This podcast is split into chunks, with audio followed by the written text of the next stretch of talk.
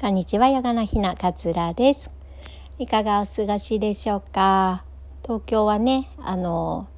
雪がちょっと前にすごく久しぶりに雪が降って、こんなにね、積もるとは思わなかったですね。結構降ったんですけれども、なんか寒くてね、すごい嫌なんだけれども、でもなんか無性にワクワクしますよね。なんか子供も大人もなんかそういうのって変わらないななんていうふうに思いました。うちの娘はね、あの、こう記憶に残る限りではそんなにたくさんの雪が降ったのって初めてだったので、あの、すごい興奮してました。ただ、もう最後の方は雪触りながら遊んでたんですけど、もう手が痛いって言って泣きそうに なっておりましたけど、なんかいい経験ができたからちょっと雪降ってくれてよかったななんていうふうに思っております。今日はあのがんのこう告知についてのお話をちょっとしたいなと思うんですけれどもあの私はねもう嫌おなしに一人で聞きに行って一人で先生に、えー、がんでしたっていうふうに言われました。で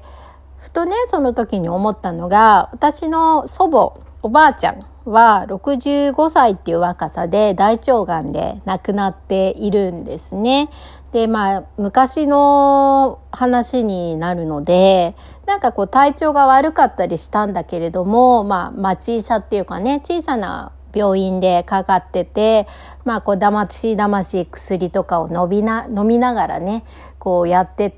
たみたいなんですね。でもういよいよちょっとおかしいってなって初めてまあ大きな病院を受診して、えー、その時に大腸がんっていうふうに分かってまあもう割と進行していた状態だったそうなんですね。私はまだ小学生とかだったのでそんなにこう記憶はないんだけれどもやっぱお見舞いに行くじゃないですか。なんかその病院のなんかこう暗い雰囲気とかこう匂いとかっていうのがなんかすごく馴染めなくってなんか病院行くのが嫌だなっていうふうに思いながらこうお見舞いしていたそんななんか印象があるんですね。で後から聞いたんですけれどもまあおばあちゃんは自分が多分がんだってことを知らずにねあのー、死んでいったんじゃないかっていうふうに家族は言っていて。まあでもわからないですけどね真相はもしかしたら自分ではがんなんじゃないかって思って言わなかっただけかもしれないし本当に知らないままねあの亡くなったのかもしれないしまあ真相はわからないんだけれども家族はね多分あの家族自身は知らせていなかったから多分知らなかったんじゃないかっていうふうに言ってました。なんかねよくこうがんとかね、余命が分かってる状態で、それをこう知りたいか、知りたくないかとかっていう話ってよくありますよね。うん、なんかどう、どうなんでしょうね。人によるのかもしれないけれども、まあ私はやっぱり知りたいかなっていうふうに思います。なんかあの、私の場合はステージ1で見つかったので、えー、と5年生存率5年後に生きている、えー、確率は95%ですよって最初にお医者さんに言われたんですね。でこのポッドキャストでもお話しさせていただいたんですけれどもなんかだからどうしたのっていうふうに思ったんですよ その時は。なんかあのそもそもねあの今まで5年後生きているかどうかなんて確認することってなかったから5年後生きてる確率あなたは95%だから大丈夫ですよって言われてもなんかピンとこなかったんですよその励まし方が。そもそもそうやって生きるのか死ぬのかとか生存率とかっていうのを考えなきゃいけないっていうこと自体にすごくこうショックを受けたから 5, あ5年後95%生きていけるんだよかったみたいな気持ちにはならなかったんですよね。でねなんかまあいろいろ調べていくと例えばステージ3の状態だったら10年後の生存率今なんか50%みたいな感じで言われているらしいんですね。でそういう表現を私は知りたいか知りたくないかっていうとうん、やっぱり知りたいかなっていうふうに思いました。皆さんはどうでしょうね？どうでしょうか？まあその人とかね環境とかいろいろよるとは思うんですけれどもあの普通にね暮らしていると生きるとか死ぬとかってやっぱ考えないですよね。なんかこう例えば身内がなくなったりして初めてあそっか命ってまあ限りがあるんだよなとかって思う機会がねあったりもしますけれどもやっぱりそれを自分に置き換えてこう真剣に考えるかっていうとなかなかこう考えないですよね。